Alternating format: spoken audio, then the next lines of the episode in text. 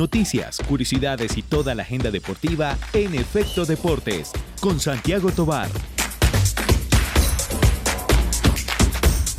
Un podcast. El placer de oír más.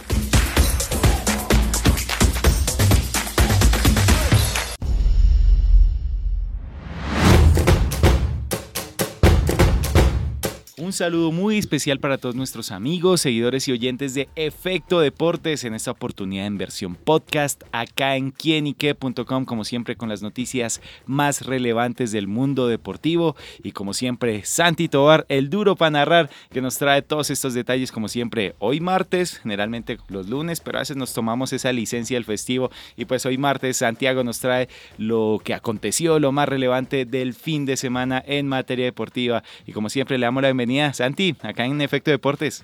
Muchísimas gracias, David. Y bueno, Siempre es, una, es un placer estar aquí con usted y con todos nuestros oyentes que están a través de todas las plataformas siguiendo todo este podcast de Efecto Deportes que ya lleva varias ediciones y que tiene como objetivo precisamente hablarles a todos ustedes de lo que aconteció en el fin de semana, lo más relevante, no solamente en el fútbol sino en varios deportes porque siempre hay noticias que contar y bueno, pues no tendremos unas muy afortunadas para iniciar este podcast, pero vamos a hablar de, la, de las temáticas que tendremos hoy, eh, David. Claro que sí, bueno, pues empezamos justamente eh, la Liga Española, pero no nos vamos a enfocar tanto en el fútbol, sino lo que sucedió en el partido entre el Valencia y el Real Madrid, en el que Vinicius Junior, el jugador brasilero del Real Madrid, pues denunció graves actos de racismo y no ha sido la primera vez que, él ha sido atacado. Eh, es un hombre que de pronto en reiteradas ocasiones, bueno, también por lo que su fútbol, por lo que él genera, pues también eh, producen este tipo de, reacciones por parte de los hinchas que no deben ser, pero bueno, finalmente, ¿qué es lo que pasó en este caso? Y bueno, que ya ha tenido unas consecuencias fuertes. Bueno, David, pues la verdad es un tema que no es fácil de tratar porque estamos hablando de un caso puntual de racismo eh, sucedido en el estadio del Valencia, en el Mestalla. La verdad es una situación bastante complicada porque ya le había pasado al jugador Vinicius Junior, lo vivió durante el clásico o el derby madrileño frente al Atlético de Madrid eh, durante esta temporada, en donde los aficionados le empezaron a cantar una canción relacionada a que Vinicius en pocas palabras es un mono debido a su, a su color de piel y bueno, a su apariencia también. Entonces, desde ahí se empezó a generar una polémica bastante grande, no solamente con los equipos y con las hinchadas, sino con la representación de la Liga de España. La, Federación, la Real Federación Española de Fútbol estaría involucrada en este tema también porque en realidad no se han puesto muchos límites para las para los cánticos o para lo que han mencionado los aficionados dentro del estadio y fuera de él, donde le han puesto apodos como mono, como simio, y bueno, no podemos seguir hablando del tema porque la verdad es bastante complicado o bastante delicado lo que le han dicho al jugador Vinicius Junior, que si bien no se ha comportado de la mejor manera porque ha provocado a las hinchadas, ha dado declaraciones previas a los partidos, no hay ningún motivo para que uno salga a dar declaraciones racistas o a cantar eh, cosas relacionadas con, con los, eh, con los animales y las razas, porque no tiene absolutamente nada que ver. Ya no estamos en el siglo XX, en el siglo XIX, como para hablar de negros, de blancos, de mestizos. Yo creo que ya la discusión ha pasado por ese tema desde hace mucho tiempo, desde hace mucho rato, en donde ya eh, somos más conscientes de lo que significa el racismo, de lo que significa respetar a las demás personas. Sin embargo, en España, cabe aclararlo, hay muchos comentarios desfavorables contra precisamente los residentes en ese país, porque han denunciado que no solamente es racismo, es xenofobia también contra los latinoamericanos. Bueno, teniendo en cuenta toda la historia y cómo hemos... Eh, digamos que recopilado las acciones históricas entre un país y el otro, eh, que nos colonizaron y demás. Entonces, todo ese nacionalismo ha quedado ahí y se ha visto reflejado en el fútbol. Lo cual me parece sorprendente, David, porque primero estamos en un país de primer mundo y segundo también estamos ante una liga que precisamente ha salido a reducir por los latinoamericanos. Si usted se pone a pensar en los últimos años, ¿quién fue la figura de la Liga de España? Lionel Messi, un argentino. es sudamericano, puede que los argentinos tengan unas costumbres muy diferentes a las que tienen los demás, los demás países en Sudamérica, pero sigue siendo del continente y sigue siendo latinoamericano. También brasileños como Ronaldo, Ronaldinho en su momento. La lista es larga. La lista es larga y uno dice, pero ¿cuál es la necesidad? En realidad no hay ninguna necesidad sabiendo que igual durante ese partido el Valencia lo estaba dominando al Madrid, iba ganando 1 por 0. Creo que la situación se va mucho más allá.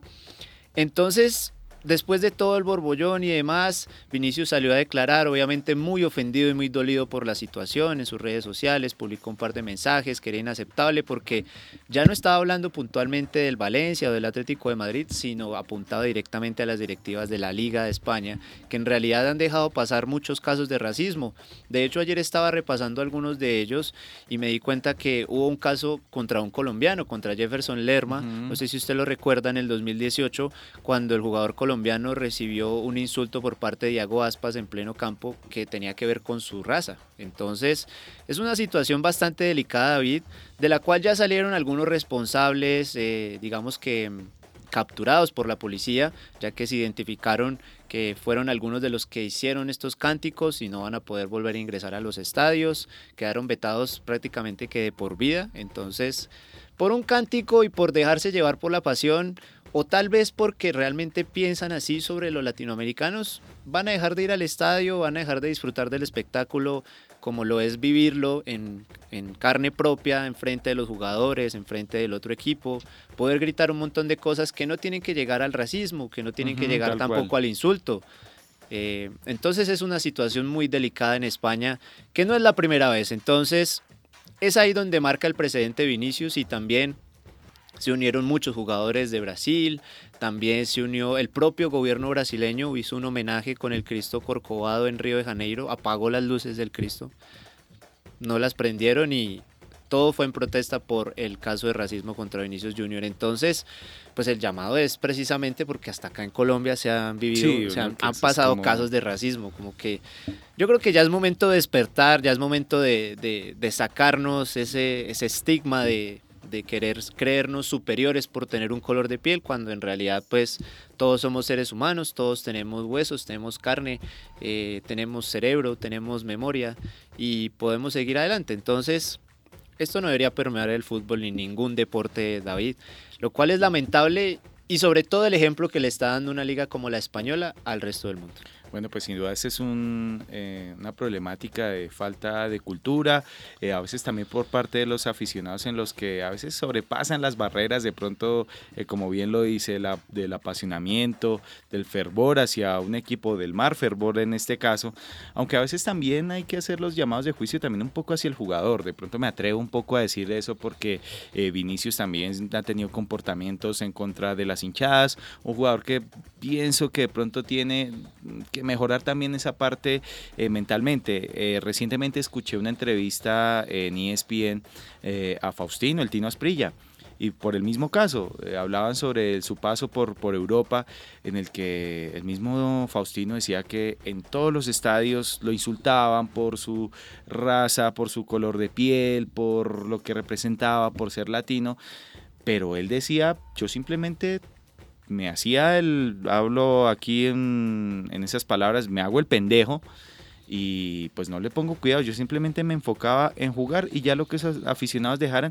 Y eso también daba pie de pronto para que no se generaran mayores cosas. Estamos hablando de fútbol, estamos hablando de un espectáculo, sí, obviamente se condena eh, los, los hechos y los actos racistas, pero de pronto también un comportamiento que hace bien también Vinicius en llamar la atención sobre esta problemática, pero no cree también que de pronto hay que, consensuar un poquito y tampoco hacer esas provocaciones para generar esto que vaya mucho más allá. Claro, es sin duda ese es un punto que es muy importante. Últimamente los jugadores se han dedicado más a provocar a los rivales que a jugar. Por eso la calidad del fútbol y la preocupación de la FIFA está latente porque se pierden adeptos y precisamente por este tipo de casos. Siento que también es muy importante lo que usted dice en cuanto a la reacción de los jugadores. Ya lo contaba con el Tino Esprilla y también pasa un caso similar con Dani Alves. No sé si usted recuerda un video muy popular cuando él jugaba en el Barcelona en un partido en el Estadio de la Cerámica frente al Villarreal en donde él iba a cobrar un tiro de esquina y le lanzaron un banano en pleno córner ¿Qué hizo él? Simplemente se lo tomó, tal vez no con humor, yo creo, se lo tomó más bien como el profesional que siempre ha demostrado ser, a pesar de que en este momento no la esté pasando del todo mm, bien por un caso externo, que también es reprochable obviamente de ser eh, declarado culpable, eh, pero que en su momento él simplemente cogió el banano, se lo comió y cobró el tiro de esquina y siguió adelante lo cual demostró en su momento el tema de profesionalismo, pero creo que también por no mencionarlo, creo que pasó de agache, porque ya una cosa es gritar cosas, una cosa es mencionar que eres un, un mono como los aficionados lo hicieron, y otra cosa muy diferente es lanzarle ya un banano, como, como eso simbólico que representa, ¿no? Porque no, muchas veces la, una imagen vale más que mil palabras o que mil cánticos del público. Entonces, eh, siento que ahora lo que debe pasar en el fútbol español es precisamente empezar una campaña radical frente al racismo. Y si las personas que están en el estadio comienzan a tener estos actos, no deben volver para que aprendan que ese tipo de cosas en este siglo XXI, en pleno 2023, no deberían volver a pasar. Aquí, bueno, debemos tener en cuenta el respeto, tanto como jugadores, pero sobre todo como personas, tanto hinchas como jugadores y bueno, todo lo que envuelve el deporte en general, no solo en el fútbol. Y bueno, pues sin duda este es un caso que tiene tanto de largo como de ancho. Dejémoselo mejor un poquito a los sociólogos, antropólogos, psicólogos y dediquémonos mucho más a la pelotica que en la Premier League este fin de semana ya nos dejó campeón. También ya hay un descenso ya confirmado y bueno, los otros descensos que están ahí que arden. Sí, David, pues ya como usted lo mencionaba, hay campeón en la Premier League. Felicitaciones al Manchester City de Pep Guardiola que se coronó eh, como campeón previo a su, a su encuentro, el cual pues bueno, siguió demostrando por qué es el campeón. Eh, al final, pues el, Arsenal se dio puntos importantes, ya no había margen de error para el equipo de Mikel Arteta. Y al final de cuentas, pues previo al encuentro entre el City y el Chelsea, el cual terminó 1 por 0, eh, pues el Arsenal pierde como visitante frente al Nottingham Forest, que bueno, con ese resultado también salvó el tema del descenso. Ese partido se jugaban dos cosas. La verdad, estuvo bastante interesante el partido. El equipo de Arteta desafortunadamente no, no le alcanzó, como se dice popularmente, eh, la cadena para poder llegar hasta lo último, con esa ventaja de ser el primero. De hecho, veía una estadística muy interesante. ¿Hizo millonarios? Hizo, hizo millonarios, como en sus mejores épocas, como en la época de Jorge Luis Pinto, que hizo 50 puntos y al final el América le gana en el último partido de los cuadrangulares 2 por 1 y lo deja sin la opción de llegar a la final. Em, le pasó exactamente lo mismo. Fue líder 29 jornadas, David. 29. 248 semanas, perdón, 248 días, como líder, escuché en la transmisión. 29 jornadas de la Premier League como líder y precisamente en las últimas 11 eh, jornadas pierde el liderato y bueno, el Manchester City fue el líder solamente 15 y ya es el campeón. Lo que son los números, ¿no, David? Y yo creo que también la mentalidad de Pep Guardiola hay que, hay que darle un mérito muy grande porque él nunca se consideró campeón. Él, de hecho, yo recuerdo que el año pasado, antes del Mundial, ya decía que ya no había nada que hacer, que el Arsenal estaba imparable. Y yo creo que precisamente ese parón por el Mundial, más las repercusiones por las lesiones como de un jugador tan importante que precisamente era el Manchester City como Alexander Sichenko, eh, terminaron dándole, mejor dicho, eh, la, la puñalada trapera para ya terminar las opciones y al final pierde con un Nottingham Forest que si bien es un buen equipo, pero estaba a punto de salvar el descenso, David. Yo creo que esos son los partidos que no puedes perder. Pero esto es la Premier y ya sabemos cómo es la Premier. Yo siempre lo he dicho y ojalá ustedes me escuchen. Nunca le apuesten a la Premier League. Siempre, siempre uno va a salir perdiendo el parlay. Es mejor no apostarle porque en una fecha gana el City 4-0 y a la otra llega el Southampton, que es el descendido, como usted lo mencionaba, y le gana en un partido atípico. 1-0, 2-1, bueno, en fin. Bueno, ahí, también el Nottingham salva los muebles porque había hecho una gran inversión, grandes jugadores con un pasado importante en varios clubes grandes del mundo, bueno, llegaron a reforzar este Nottingham justamente con ese objetivo del descenso y bueno, respiraba, yo veía al dueño del Nottingham, mejor dicho, eh, ya relajado, tranquilo, exaltado también por momentos y bueno, lograr esa salvación importante y que me alegro especialmente por Keylor Navas. Claro, Keylor Navas que llegó esta temporada temporada precisamente a salvar del descenso al Nottingham Forest, un equipo que tiene historia, David, ha sido campeón de Champions en dos ocasiones, en los años 70 fue uno de los mejores equipos del mundo. Que el City, que el Arsenal no han podido. Exactamente, entonces le gana el partido 1 por 0 al Arsenal, ya con eso, pues a, siguiente turno jugaba el Manchester City, ya los jugadores estaban pendientes del resultado y bueno, se vio un video en donde empezaron a celebrar, ya tenían entonces todo listo, tenían ya eh, el trofeo de la Premier League, la corona, bueno, en fin, fue una celebración. la otra estrella. Fue una celebración bastante eufórica por parte de los aficionados del City, que bueno, celebraron también con una victoria en su casa enfrentando al Chelsea de, Lampard, que sigue de capa caída, perdiendo nuevamente, ya está en la posición 12 con 43 puntos, una campaña para el olvido. Pero bueno, hablemos del descenso, David, porque está buenísimo. Queda una sola fecha en el campeonato. Eh, hay dos partidos aplazados que no tienen nada que ver. Uno que es el United frente al Chelsea, precisamente. Ya no se juega eh, por nada. Eh, ya, pues el, United, por de pronto subir un escalafón en la tabla, pero ya las, digamos que, por sacarle ventaja al Liverpool, porque le lleva tres puntos y el Liverpool está en posición de Europa League y el United en posición de Champions. Entonces se podría dar algo eh, favorable para el Liverpool en caso de que no pueda ganar el United. Y el otro partido es el del City frente al Brighton, un Brighton que ya logró la clasificación a la Europa League. Eh, buena campaña que hizo el Brighton. Exactamente, muy buena campaña. Y leyó en elogios a, Sarri, que es el, técnico de este equipo. Pero bueno, si nos vamos a la parte de abajo, pues ya el Southampton con 24 puntos a 8 del, del puesto 19 que es el Leeds está descendido. Y los que vienen acá, ojo con esto, dos colombianos en disputa por un puesto en la siguiente temporada de la Premier League. El Leeds, como ya le había mencionado, con 31 puntos, de Luis Sinisterra que está lesionado. Desafortunadamente yo creo que le ha pesado mucho la baja del colombiano al equipo inglés. Luego el Leicester City, uno de los que mencionábamos hace unos años como campeón de la Premier, con Claudio Ranieri, una de esas épocas, eh, digamos que de ensueño para un equipo que llegaba de la segunda división y lograba el campeonato, algo que se ha visto muy pocas veces en el fútbol inglés. Es el puesto 18 con los mismos 31 puntos del Leeds. Y el otro que está en peligro es el cuadro de Jerry Mina, el Everton, que bueno, el fin de semana se destacó el jugador colombiano por salvar en el último minuto. En el último minuto salvó el empate, dejándolo con posibilidades matemáticas de salvar el descenso. De hecho, está en la posición 17 en este momento. En caso tal de que la fecha siguiente, que es la 38, que se jugará este fin de semana, si siguen empatados, se queda así como está y el Everton se salvaría. Por lo menos el Everton depende de sí mismo, algo que no sucede con Leeds y Leicester. Exactamente, porque si Leicester y Leeds ganan sus partidos, tendrán que esperar a que el Everton no sume por lo menos un punto porque la diferencia de gol pues también está complicada. Entonces le voy a leer cuáles van a ser los partidos de cada equipo para que lo tengamos presente. Duelo de colombianos, todo se va a jugar el domingo a las 10 y 30 de la mañana. Duelo de colombianos entre el Everton y Bournemouth, el Bournemouth con Jefferson Lerma, del cual hablábamos hace unos minutos.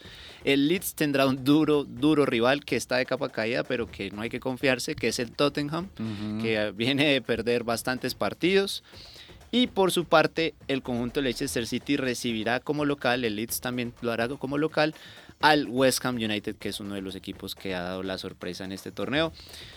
Entonces, pues la mesa está servida, David. Ya usted lo mencionaba, pueden sumar de a tres los dos equipos, pero el Everton no puede sumar de a uno porque le lleva mejor diferencia de gol. Y lo que les sirve es que el Everton pierda. Si alguno de los dos equipos gana, ya empieza la diferencia de gol y eso lo determinamos aquí, mire, por ejemplo, ah bueno, no, el que tiene mayor opción es el Leicester City porque tiene menos 18. El Everton tiene menos 24 y el Leeds menos 27. Así que mm. el Leeds a ganar por goleada, el Leicester City a esperar que el Everton no, no, sume de a 3 y el Everton depende de sí mismo tiene que ganar. Yo creería que ganar o ganar. Ganando queda tranquilo. Exactamente. Empatando. empatando tiene que esperar, tiene que ponerse ahí como. Mm, ahí como en duda, pero esa es la apasionante definición de la Premier League porque ya tenemos campeón. Creo que se definirán algunos cupos en temas de torneos internacionales por parte del Liverpool, que ya el Brighton ya no tiene una mayor posibilidad de enfrentar al City, pero ya sabemos que el campeón pues yo creo que no vaya no va a, no va a flaquecer por decirlo de alguna forma frente al Brighton en ese partido pendiente. El Arsenal pues ya queda segundo, el City queda primero solo se define el tercer y el cuarto puesto, del tercero al quinto se define por puestos de competencia internacional y el séptimo lugar que va a la Conference League, que en este momento es el Aston Villa de John Hader Durán con 58 puntos, seguido el Tottenham y el Brentford Brentford, que son eh, octavo y noveno respectivamente con 57 y 56 puntos. Va a estar chévere, esos partidos van a estar chéveres, pero igual ya se, yo creo que ya se definió todo, ya es un tema de descenso y demás. Eso es lo que pasó en la Premier League y bueno, ya como les mencionábamos, pues la participación colombiana de Jerry Mina en la anotación en el último minuto para que el Leeds pudiera empatar ese partido. Pues la mesa está servida para el domingo a las 10 de la mañana, aproximadamente, sí, 10, de la mañana, 10 y 30, de la mañana, para que se agenden, vean esta definición, especialmente por los puestos desde del descenso, quién se salva, quién se condena, y bueno, si van a ir a misa o tienen plancitos por ahí, mejor que lo hagan antes o bien después de esta última fecha de la Premier League. Y bueno, y del fútbol nos saltamos a las pistas de atletismo, Santiago, que hay noticias también por estos lados. Bueno, pues durante el fin de semana se disputó el sudamericano juvenil de atletismo, en donde Brasil se coronó campeona del certamen, seguido de Colombia, que tuvo una muy buena participación, y en tercer lugar estuvo la delegación peruana.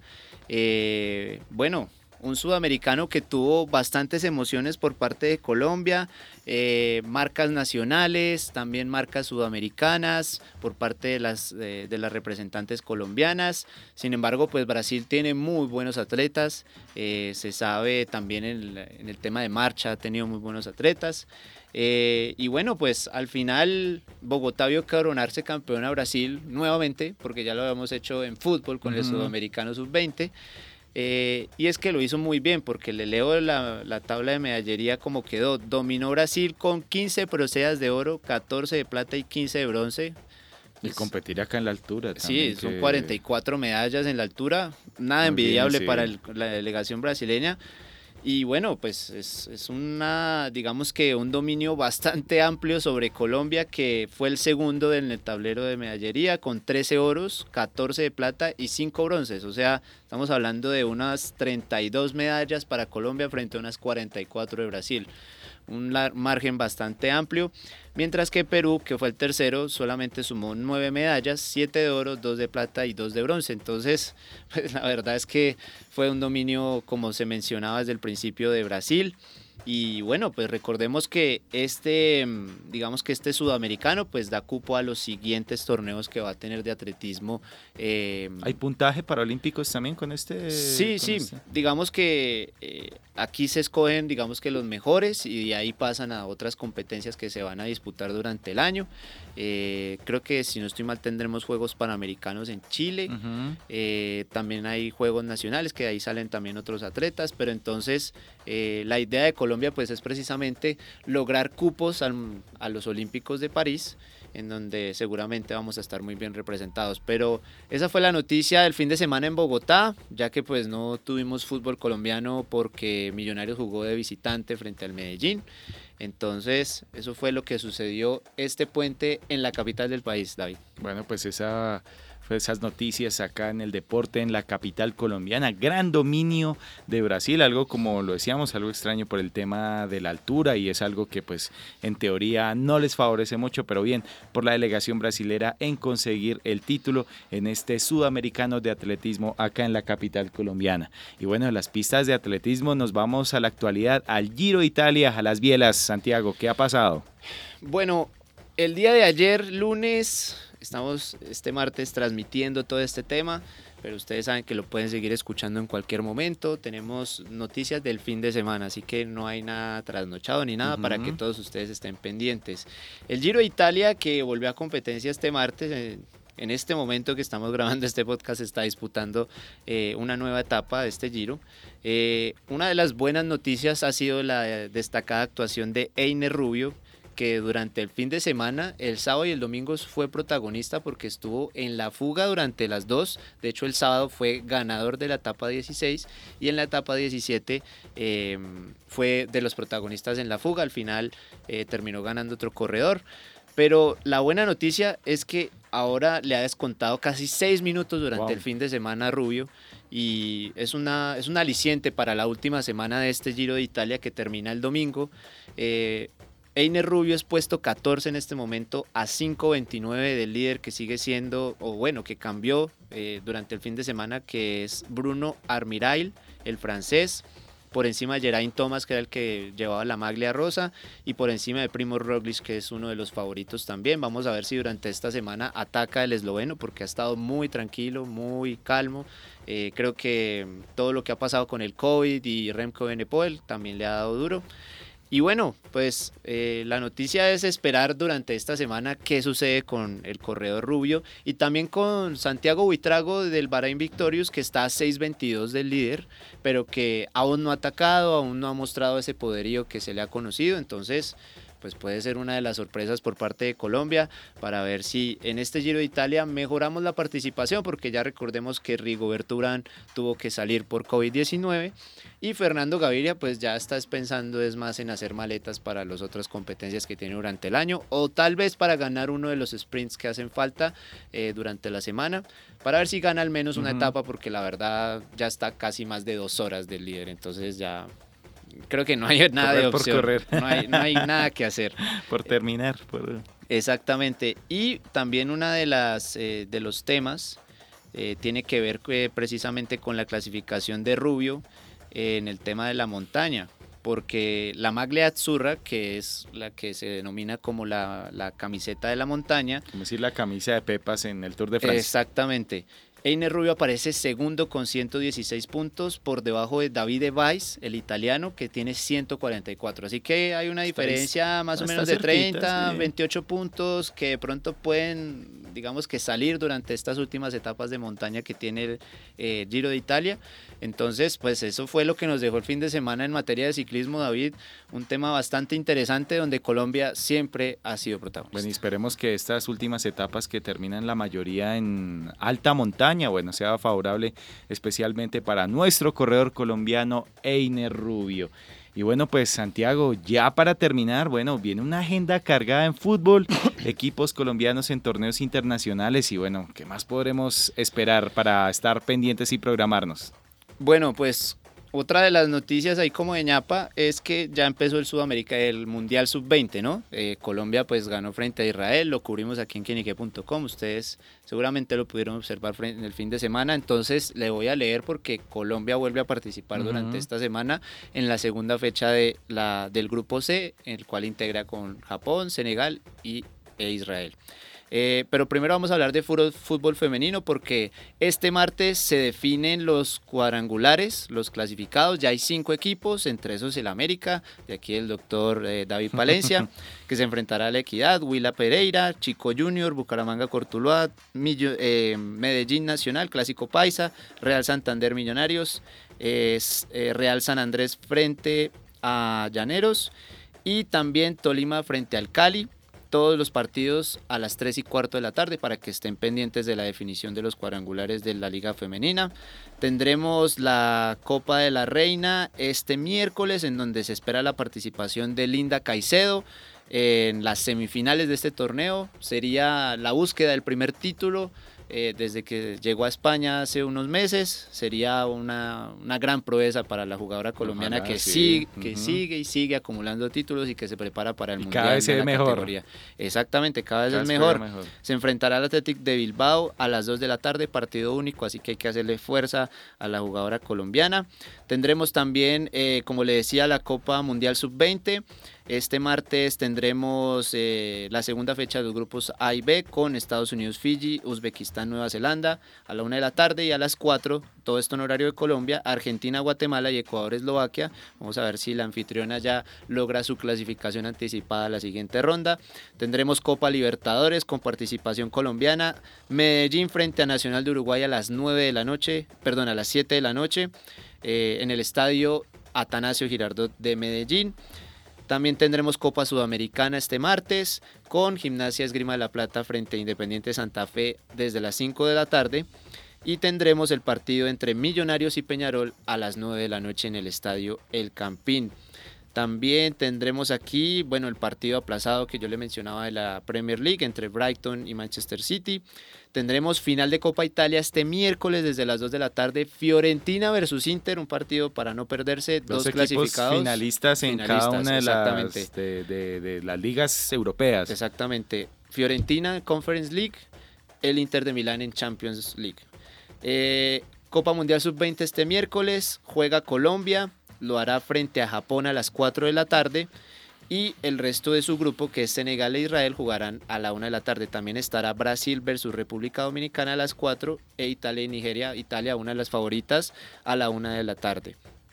Continuará la Copa Libertadores con un partido entre Deportivo Pereira Boca Juniors en el estadio Hernán Ramírez Villegas, que seguramente ya no hay va boletas. A sí, no, ya, ya no hay nada. No hay boletas. Ya no hay nada, se estampó hasta la camiseta, mejor dicho. Emocionadísimo el conjunto pereirano por la llegada de Boca Juniors. Eh, a las 7 de la noche de este miércoles por Copa Libertadores y a las 9 se enfrentarán Melgar de Perú frente a Atlético Nacional de Medellín como visitante. Por Copa Sudamericana, el otro colombiano o el último equipo colombiano que falta por mencionar durante la semana es el Deportes Tolima que a las 7 de la noche se enfrentará de ese miércoles a Tigre en Argentina, un partido bastante complicado para los intereses del equipo tolimense. Otro partido aplazado en la Premier durante este jueves, Manchester United-Chelsea, para que estén pendientes porque obviamente va a estar bastante lleno de fútbol esta semana. Por Copa Libertadores tendremos a las 7 de la noche Sporting Cristal frente a River. Y ya para el día viernes tendremos eh, la tercera fecha de la definición de los grupos de la Copa Mundial Sub-20, grupos A y B, donde se enfrentarán Ecuador frente a Fiji eh, a la una de la tarde y a las 4 Nueva Zelanda enfrentará a la anfitriona Argentina. Y bueno, pues este sábado se viene la definición también de la Bundesliga, eh, David, porque con la derrota del Bayern Múnich, pues terminaron ahí dándole un respiro al Borussia Dortmund. Que, se aprovechó ahí. Exactamente, se aprovechó con un 3-0 en la última fecha y enfrentará a las 8 y media de la mañana todos los partidos, Borussia Dortmund frente al Mainz y el Colonia recibirá al Bayern Múnich por la definición del título. Y recuerden que este sábado también tendremos nuevamente la fecha número 2 de los cuadrangulares semifinales, que bueno, con la sorpresa de Alianza Petrolera, pues quedaron, No le tenía fe, lo sintonicé como por poner un poquito de ruidito mientras yo hacía otras cosas y bueno, terminé enganchado. ocho goles, buenísimo ese partido. Eh, la segunda fecha de los cuadrangulares tendremos Águilas Doradas frente a Pasto y Millonarios frente al Boyacá Chico, además de un partido por la Liga de España bastante interesante entre el Sevilla y el Real Madrid a las 12 del mediodía, fecha 37, ya sin opción ninguno de los dos de realmente lograr algo más. Y por supuesto, la participación de la selección Colombia desde las 4 de la tarde, seguramente para definir su clasificación a la siguiente fase, esperemos que así sea, frente a la selección de Senegal ese día sábado. Y bueno, esa es la agenda del fin de semana, David. Cargadita. Bastante cargadita. Ya estamos a punto de finalizar las ligas europeas. Ya estamos a punto de conocer el ganador de la Champions League. Estamos a punto de conocer los clasificados a los octavos de la Copa Mundial Sub-20. Y también lo que pase con el Giro Italia. Todo, todos ustedes lo van a tener en Efecto Deportes. Ya saben, a través de quienique.com. Ahí tendremos toda la información, no solamente a través de podcast, sino también noticias, videos, tendremos entrevistas. Bueno, un montón de contenido para que todos ustedes ustedes nos sigan a través de nuestro portal. Bueno amigos, pues una agenda sin duda muy cargada, eh, deseándole éxitos a los equipos colombianos a través de las distintas copas internacionales que se van a disputar, por supuesto también enviándole la buena energía a la selección Colombia sub-20 y pues con la buena energía Santiago, gracias por estar con nosotros acá en este Efecto Deportes Podcast y bueno, la invitación a que sigan conectados con nosotros. Así es, David, muchísimas gracias y a todos ustedes que nos siguen escuchando, que nos siguen a través de las redes sociales y que siguen todos los contenidos de Efecto Deportes, un saludo muy grande y esperemos reencontrarnos cada inicio de semana para hablar de lo que más nos gusta, del deporte y de todo lo que ha dejado en materia deportiva el fin de semana. Muchísimas gracias y nos veremos en la próxima. Bueno, nos escuchamos la próxima. Esto es Efecto Deportes con Santiago Tobar y Palencia. Esto es quienique.com, el placer de saber, ver y oír más. Chao, chao. Chao, chao.